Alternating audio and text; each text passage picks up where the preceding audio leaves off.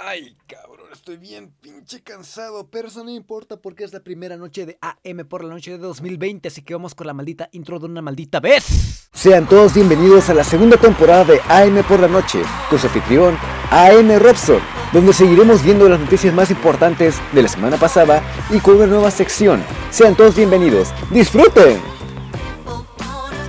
Sean todos bienvenidos a la primera noche de AM por la noche de 2020 y siendo el capítulo número 16 del programa. Les agradezco demasiado por el apoyo que siempre le dan a este podcast, por compartirlo, por escucharlo desde el lugar en el que estén, ya sea en el gimnasio, yendo a la escuela, en el trabajo, donde sea.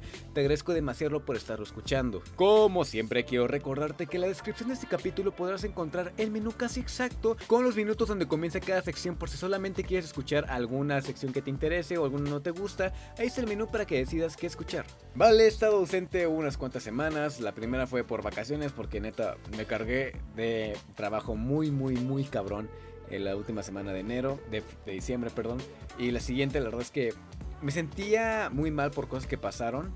De hecho, ya había grabado ese capítulo pues con anterioridad, con tiempo incluso, pero di una noticia al principio que la verdad es que fue muy fuerte para mí y no pude continuar de seguir el programa, así que les pido una disculpa. Pero ya estamos aquí en 2020, primer podcast haciéndose grabando el 19 de enero y se va a subir el 20. Espero, me voy a esforzar porque eso se suba el 20. Pero bueno, les agradezco demasiado por, eh, pues por eh, estarme aguantando, por estar aquí una vez más, ya con un nuevo equipo. Estamos estrenando micrófono, de hecho. Así que vamos a comenzar. Vamos a platicar algunas noticias que pasaron la semana antepasada y la pasada.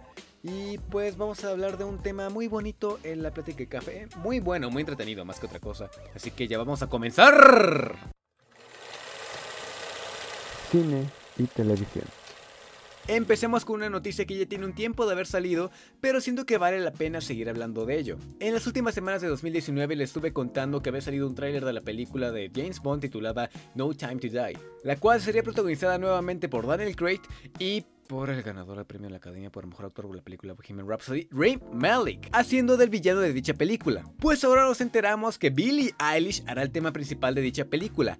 Esto no significa que hará todo el score de dicho largometraje. De eso se encargará el aclamado compositor Hans Zimmer. Billie hará solamente la canción promocional y representativa de la misma. Recordemos que no es la primera vez que un músico de pop hace ese tipo de canciones para una película de 007. Anteriormente, Adele hizo lo mismo con la película Skyfall con una canción del mismo título, y también Sam Smith para la película Spectre con la canción Writings on the Wall. Con tan solo 18 años, Billie se convertiría el artista más joven en hacer una canción para una película de James Bond. Y eso está muy, muy, muy cabrón y honestamente hace que me den más ganas de ver esta película, güey. Ya quiero que se estrene. La semana pasada se dio a conocer un anuncio muy importante para lo que es la industria del cine.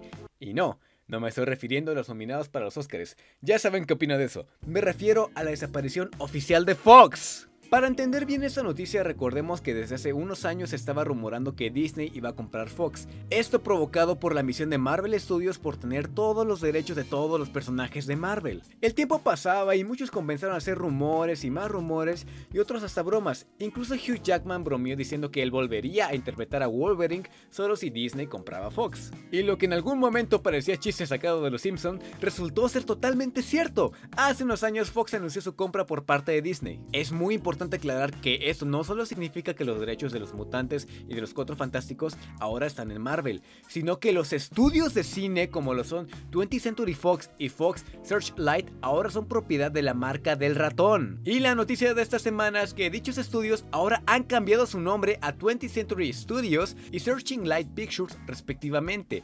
Y esto significa que Disney ahora es propietario de uno de los estudios cinematográficos más famosos de la industria, güey. Miren, ese tipo de cosas provoca que no haya una competencia muy justa en cuanto a los estudios y los productos que estos hacen. Disney es muy bueno para muchas cosas, y una de esas cosas es explotar y exprimir productos. Te estoy viendo a ti, Star Wars, y a decir verdad me preocupa demasiado qué es lo que vaya a pasar en este medio de entretenimiento en los últimos años. Pero, como siempre les comento, ya el tiempo dirá, así que estaremos viendo qué es lo que hace Disney con 20th Century Studios y Searching Like Pictures.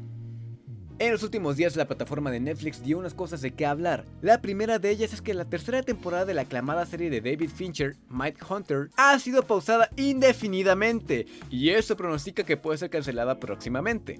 Honestamente no encontré una razón por la cual haya pasado esto, pero como les comenté en algún otro momento, Netflix tiene una cantidad estúpida de producciones originales y es obvio que no puede mantener a todas. Y creo yo que se le debería dar más apoyo a las series o películas que tienen la calidad que caracterizaba a Netflix. Pero lamentablemente esto no es así. Esta semana también salió la segunda temporada de la aclamada serie Sex Education, la cual continúa las aventuras de Otis y sus amigos mientras este intenta seguir con su vida después de haber terminado con sus terapias de sexología. Yo me quedé a la mitad de la primera temporada, pero recuerdo que me gustó demasiado. Está muy cagada la neta, así que si te habías perdido del estreno de esta serie, denle una checada. Y ya para finalizar, también esta semana se reveló un tráiler de la última temporada de una de las series más importantes y más cabronas no solamente de Netflix, sino de la historia, BoJack Horseman. Esta aclamada serie comenzó como una sátira a la vida de los famosos en Hollywood y se ha convertido en una introspección hacia la propia condición humana muy cabrona, la cual, si no han visto, háganse un puto favor y vayan a verla. La segunda parte de la última temporada de BoJack Horseman llegará el 31 de enero. Y esas fueron todas las noticias de cine y series. Y como les he comentado, pues este, ya sé que me, se me está pasando comentar lo de los Oscars. Yo ya les comenté qué opinar. Vayan a ver el podcast en el que me le miento la madre Bohemian Rhapsody, pero eso no importa. También salió algo muy cagado que fue el, evento de Crisis en Tierras Infinitas, donde salió el Flash de Ezra Miller. Está muy cabrón, búsquelo. Pero mientras lo que eso pasa, vamos a la sección de videojuegos. Videojuegos. El pasado 9 de enero de 2020 se llevó a cabo el Pokémon Direct y aquí les traigo una noticia muy destacable de esto. Se ha revelado que el más reciente juego de la franquicia, es decir, Escudo y Espada, tendrá un paquete de expansión. Recordemos que anteriormente los juegos como Pokémon Sol y Luna tuvieron lo que se conocieron como las ediciones Ultra, expandiendo la experiencia de estos juegos. Lo que se busca suplir con este paquete de expansión es reemplazar este modelo de ventas y ahora sacar un DLC para que los jugadores no tengan que volver a pagar el precio de salida por un juego que ya tenían, pero con algunos elementos añadidos. Dicho paquete contendrá dos nuevas zonas para explorar, las cuales son The Eyes of Armor y The Crown of Tundra, y estarán disponibles a partir del 20 de junio y en otoño de este año respectivamente. Dichas zonas contarán con nuevos Pokémones, nuevos lugares para explorar, un dojo para entrenar con el maestro Mustard, eso solamente en la isla de Armor. A esto se le agregan nuevos elementos personalizables y nuevas evoluciones de los primeros Pokémon que podemos elegir al principio de la partida. Dichos paquetes contarán con dos nuevos Pokémones legendarios, los cuales son Kung Fu, un Pokémon tipo peleador, y Calyrex, un Pokémon tipo psíquico. Todo esto y un montón de Pokémones más estarán a tu disposición por tan solo 30 putos dólares. 30 malditos dólares, maldita sea, llamarte. Y la siguiente noticia puede resultar muy triste para muchos de nosotros, pero hay que ver que es por una muy buena causa. El juego más aclamado y esperado de este año, Cyberpunk 2077, se ha retrasado. Dicho juego iba a salir a la venta el 16 de abril de 2020 y han cambiado su fecha de salida al 17 de septiembre de este mismo año. Miren, si algo nos han enseñado estudios como Rockstar Games es que por algo se atrasan las cosas, y es para darnos el título de calidad que tanto hemos esperado por parte de City Project Red. Aparte de eso, también se ha retrasado el modo multijugador de dicho juego y saldrá sino hasta 2021, pero como les dije, es por una buena causa, espero. Así que les pido por favor que no se molesten y no sientan que ese es el fin del mundo, ya que como les dije y espero, todo va a ser por una buena causa. También como un pequeño dato, en el Pokémon Direct también salió una noticia acerca de que iban a sacar el Pokémon Mystery Dungeon para Nintendo Switch, esto como una versión remasterizada de los juegos de Game Boy Advance y Nintendo DS, así que si quieren echarle una checada, está el demo disponible en la eShop, vayan, está muy divertido, les recomiendo eso. Fuera de esto, vamos a hacer una pequeña recapitulación o algo parecido en la sección de Noticias del Mundo, vamos. Noticias del Mundo. Vale, es el primer podcast de 2020 y la verdad es que han pasado muchas cosas en el mundo en estos escasos días que ha llevado el año. Desde los problemas de Estados Unidos con Medio Oriente y el miedo a una tercera guerra mundial con armamento nuclear, pasando por múltiples incendios que hay en Australia en este momento, y llegando hasta los hechos ocurridos en Torreón y culpando a los videojuegos por un acontecimiento tan lamentable. Miren, yo la neta no sé si alguno de ustedes también ha consumido el contenido que hago en el canal de Metaverso, pero en él hablé hace poco de la guerra de consolas y el cómo esas prácticas de odio hacia otra persona que tiene los gustos diferentes a ti se han perdido poco a poco. Yo honestamente creo que tenemos que tomar también esas prácticas para lo que está pasando en nuestra vida diaria y que hay que apoyarnos entre nosotros para no replicar las mismas prácticas violentas que se viven día con día. Esta semana la neta es que ya no quiero comentar nada acerca de esos hechos o de cosas que también pasaron la semana pasada, pero sí quiero que reflexionemos sobre cómo tratamos al otro y si estas acciones se pueden replicar para algo bueno o para algo malo. Pero bueno, eh, ya terminando con esto, solamente fue pues una pequeña recapitulación de lo que pasó. Está de la verga, también está de la verga comprar los videojuegos. Creo que ya también hablé de eso en, el, en un podcast con de un tema de Estados Unidos. Hablé más explícitamente en un podcast que hice con Víctor, eh, del canal de Gente Tóxica. No sé si también lo, lo dejó. Se subió también el mismo día que ese podcast, así que chéquenlo si quieren. Pero dicho esto, vamos con el café de 5 minutos.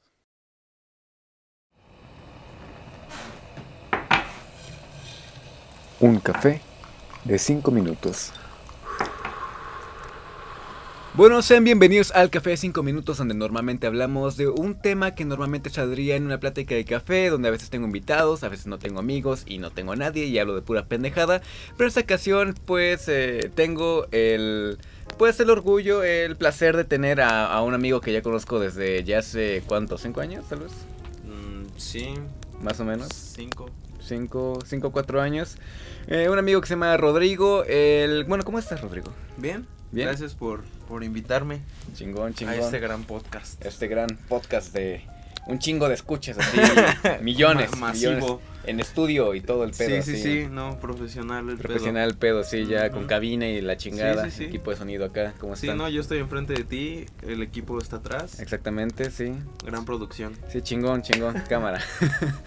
pues Rodrigo como tal es una persona que yo conozco que realmente tanto le gusta la música, le gusta de repente hablar de música y justo le invité por eso. Eh, siendo alguien que está muy en comunicación, no, no en comunicación, pero sí que está al pendiente. al pendiente de lo que pasa en este, en este mundo de la música, consumiendo un chingo de, pues de cosas, no solamente de un solo género, sino de varios, por lo que también he visto, pues le invité a hablar de lo que yo siento que fue una década muy variada en cuanto a la música. Ya sé lo, que lo que van a decir, la década no se acabó, me vale madre. El internet dice que ya se acabó y yo digo que es cierto. Ya se acabaron los 10. Ya se acabaron los 10 exactamente y ahora empiezan los 20. si escucha ruido, lamento este en todo el infortunio, pero están pintando este pues, el edificio y pues hay un chingo de ruido. Pero eso no importa. En el estudio. en el estudio, sí, es que son ruidos este, que ponemos de fondo para que parezca que estamos en, un departamento. Sí, exactamente. Pero bueno, justo eh, lo que le comentaba a Rodrigo de que yo siento que esta fue una década en la que tanto cosas vinieron o revivieron, tanto se fueron. Podríamos recordar un poco lo que fue un poco a inicios, como por eso de 2013, 2014, que se popularizó demasiado eh, la música electrónica. Si recuerdas. Y también fue un género que se fue. Mm, no sé si necesariamente se fue. Bueno, o sea, tampoco se extinguió, o sea, tampoco era como de que no, ya la mierda, pues. Pero siento que más que se fue, cambió un poco el estilo. Ok. Si se puede decir de esa forma. Porque creo que antes la electrónica era el pop. Sí, de cierta manera yo creo que se fusionó un poco con el pop y después de ahí justo el, pop de los 2000 era medio raro, honestamente. Sí, no, es una etapa bastante extraña. Ajá, tanto, siento que la, la, década que veníamos de los 2010, bueno, no es cierto, de los 2000 principales, yo creo que es una, tanto para todo género, tanto para el rap, pop. Es rara, güey. Es muy rara en cuanto, pues cómo se escuchaba, cómo era, cómo era la, la forma en cómo se hacía la moda era muy pinche extraña Vaya en esa época. Sí, cómo se vestía la gente, las cosas que se escuchaban, todo era muy indie. Sí, de cierta Ese era el único movimiento que siento que no, no era tan extraño, pues entre comillas, Ajá. porque pues lo indie era de cierta forma raro. Justo, yo creo en, yo lo que he comentado en, algunos momentos en la época, bueno, en la década de los 2000 yo creo que, y te lo comenté en algún momento, de que ciertas bandas como lo son, bueno, como lo que fueron Maroon 5 o por ejemplo también Coldplay, yo creo que iniciaron con esta rama de pop rock alternativo. en la que de repente justo eran cosas que sonaban totalmente diferente y lo que destacaba y lo que por lo cual tuvieron un éxito. Bandas pop con toques rock, con toques diferentes más también, Ajá, de ahí también pues se popularizó un poco King en Inglaterra, que era lo que se conoce como el, rock británico. Se popularizó el rock alternativo británico. Yo siento que también en, ese, en esa parte de lo indie, que en ese momento o en esa década se popularizó que el indie era un género o que no era un género, no es un género. Pero estas corrientes tuvieron ciertos toques que yo siento que se- es la evolución de lo alternativo, de cierta manera, en la época que tenemos. No sé si me estoy dando a entender. Sí, sí, sí. sí. Entonces bandas como que se conocen que son indie, no sé, Tame Impala, o incluso el último disco Arctic Monkeys que tiene estos toques. No, yo siento que son la evolución de lo que es el, el rock alternativo. Sí, totalmente. Ajá. Sí. También yo siento que de alguna manera el rap o el trap influyó mucho en esta en esta década. No sé, tú yo he visto que también estás Sí. muy muy al pendiente en esas Ah, cosas. sí, bastante. Eh, al final es un movimiento como el reggaetón. O el reggaetón es un movimiento como el hip hop. ¿A qué me refiero con esto? No, o sea, no hay que desatar aquí la... La tercera guerra mundial. Ajá, exacto. No, no, no. de- Me refiero a que son géneros que surgen de la calle. urbanos. ¿no? Ajá, exacto. Géneros que surgen de tal vez la inconformidad que sienten los chavos. Ajá. La raza. la raza, esos movimientos que vienen de abajo, que son tomados este por la gente mayor como algo malo, algo a que atacar. Sabes, siempre tu papá o tu tía te dice, ay, es que el reggaetón, mijo, ¿cómo crees? O sea, no, o sea, no soy fan a morir del reggaetón, pero sí lo defiendo en ese sentido. Hay cosas que tienen mucho en común con el hip hop, siendo esto, siendo que a tu tío no le gusta, Principalmente. por lo mismo. Pero sí, esta, esta década fue una gran proliferación para el hip hop en general. El hip hop y el RB sobre todo. Creo que muchos podemos coincidir en que el disco de la década fue el To Pimp a Butterfly de Kendrick Lamar, que es un es un discazo, mezcla muchísima, muchísimos géneros. La primer, las primeras dos canciones ya te meten jazz por el culo y hip hop por el culo, por igual, ta, ta, ta. Eh, a lo que me refiero es, el hip hop tomó muchos géneros y los está haciendo suyos, Ok. ¿sabes? También este, el My Beautiful Dark Twisted Fantasy de Kanye Ajá. también mezcla géneros como muy góticos. De hecho, hay un hay una mini película que viene acompañada con el disco, que es como la historia de la fantasía de este güey. Hay ballet, hay elementos este darketos, o sea, cosas que no son no son del hip hop como Sí, sí, sí, tal, sí. ¿sabes? Entonces No son tan comunes en el género. Ajá, exacto. Ok. Entonces siento que fue una gran década y estoy bastante emocionado por lo que pueda venir en ese género en especial. Justamente ahorita que comentas de lo que viene o lo que podría venir en esta nueva década, me vale madre, ya son los 20, o sea, ya es nueva década, chinga Sí, su madre, 20s. chinga tu madre. Eh, los 20 ya, 2020. Eh, terminamos el 2019 con anuncios interesantes.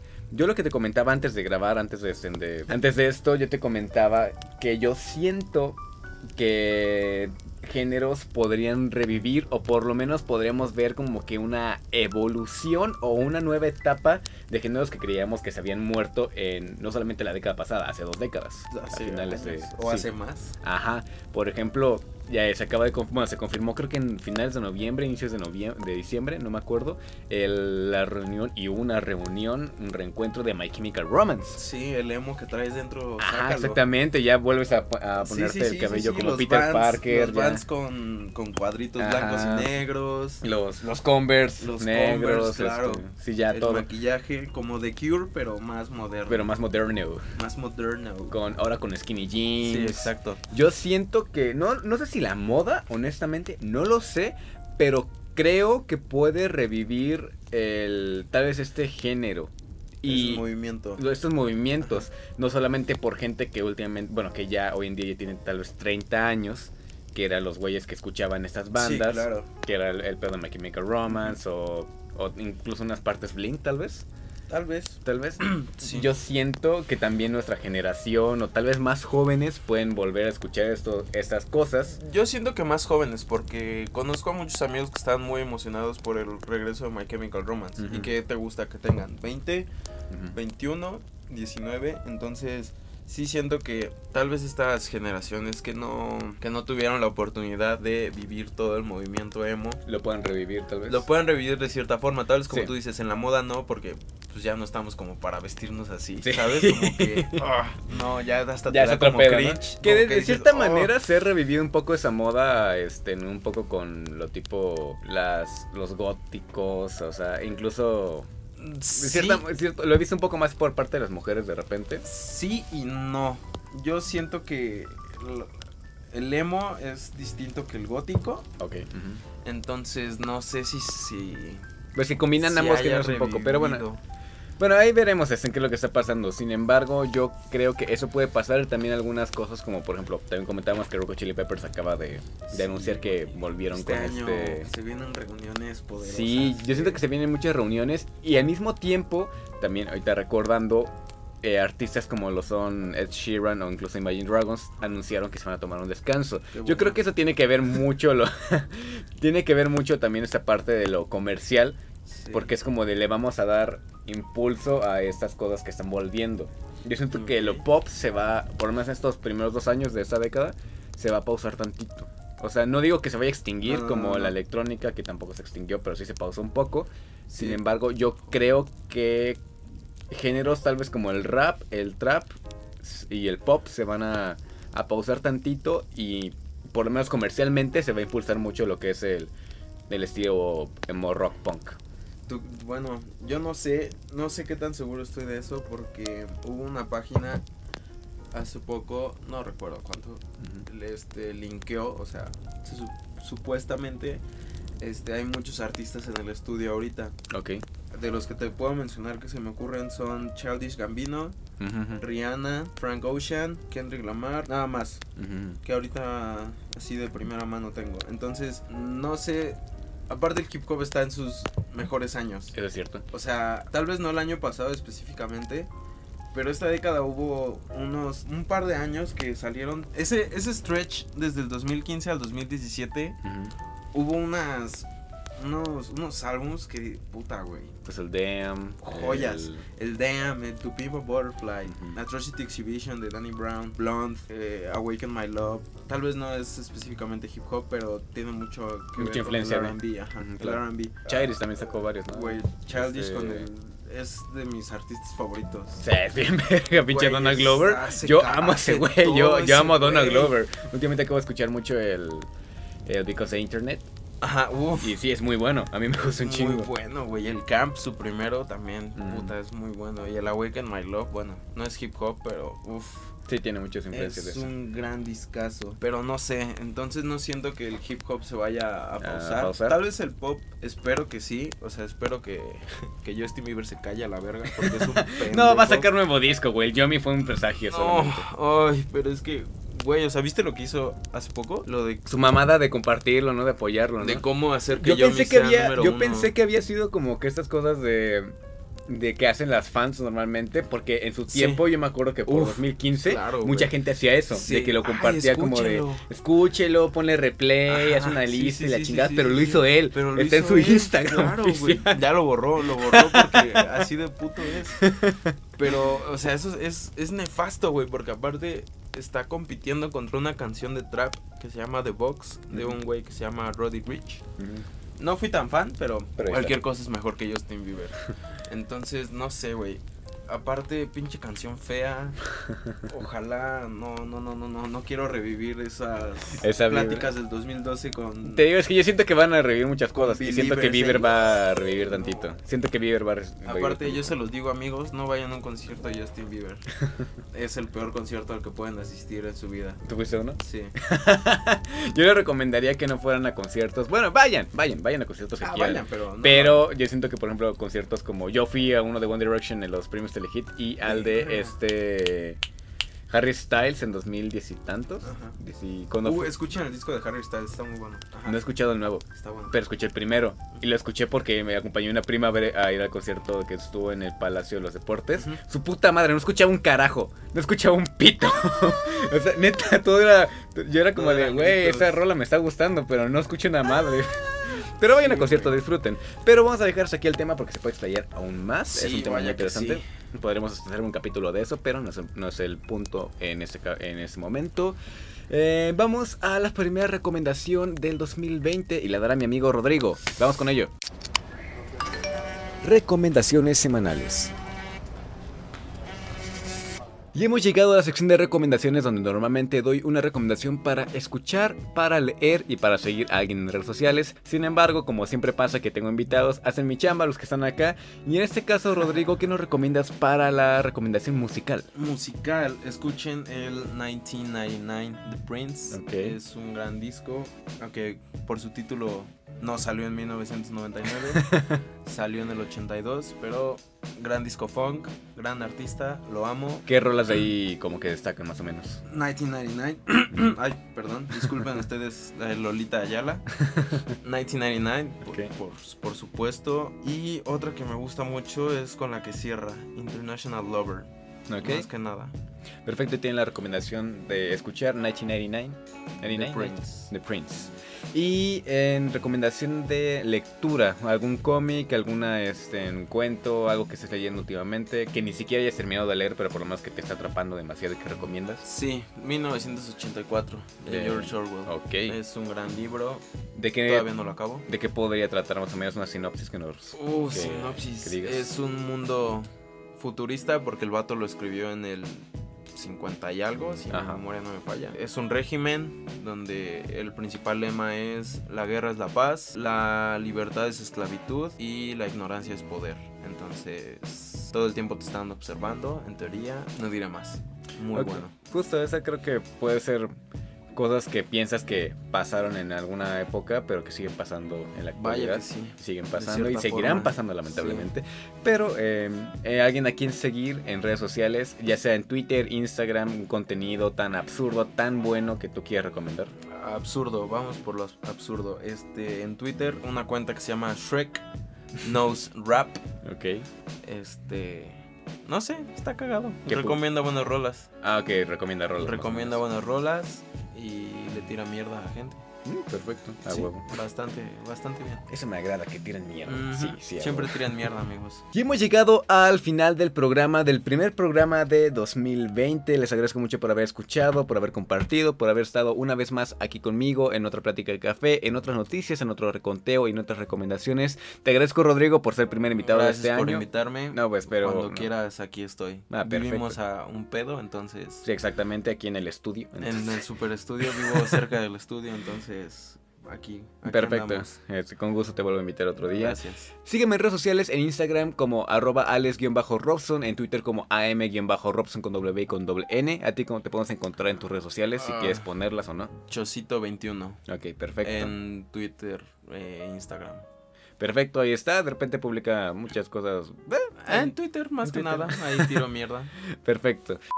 Pero antes de irme, honestamente, esto lo estoy grabando ya un rato después de que grabé el, el final del podcast. Quiero mandarle un gran pésame a la familia y amigos mucho más cercanos de lo que yo fui de Andrea Ruti, una actriz de doblaje que dio una cantidad impresionante de papeles a sus 21 años de edad, que falleció hace una semana que se está grabando esto.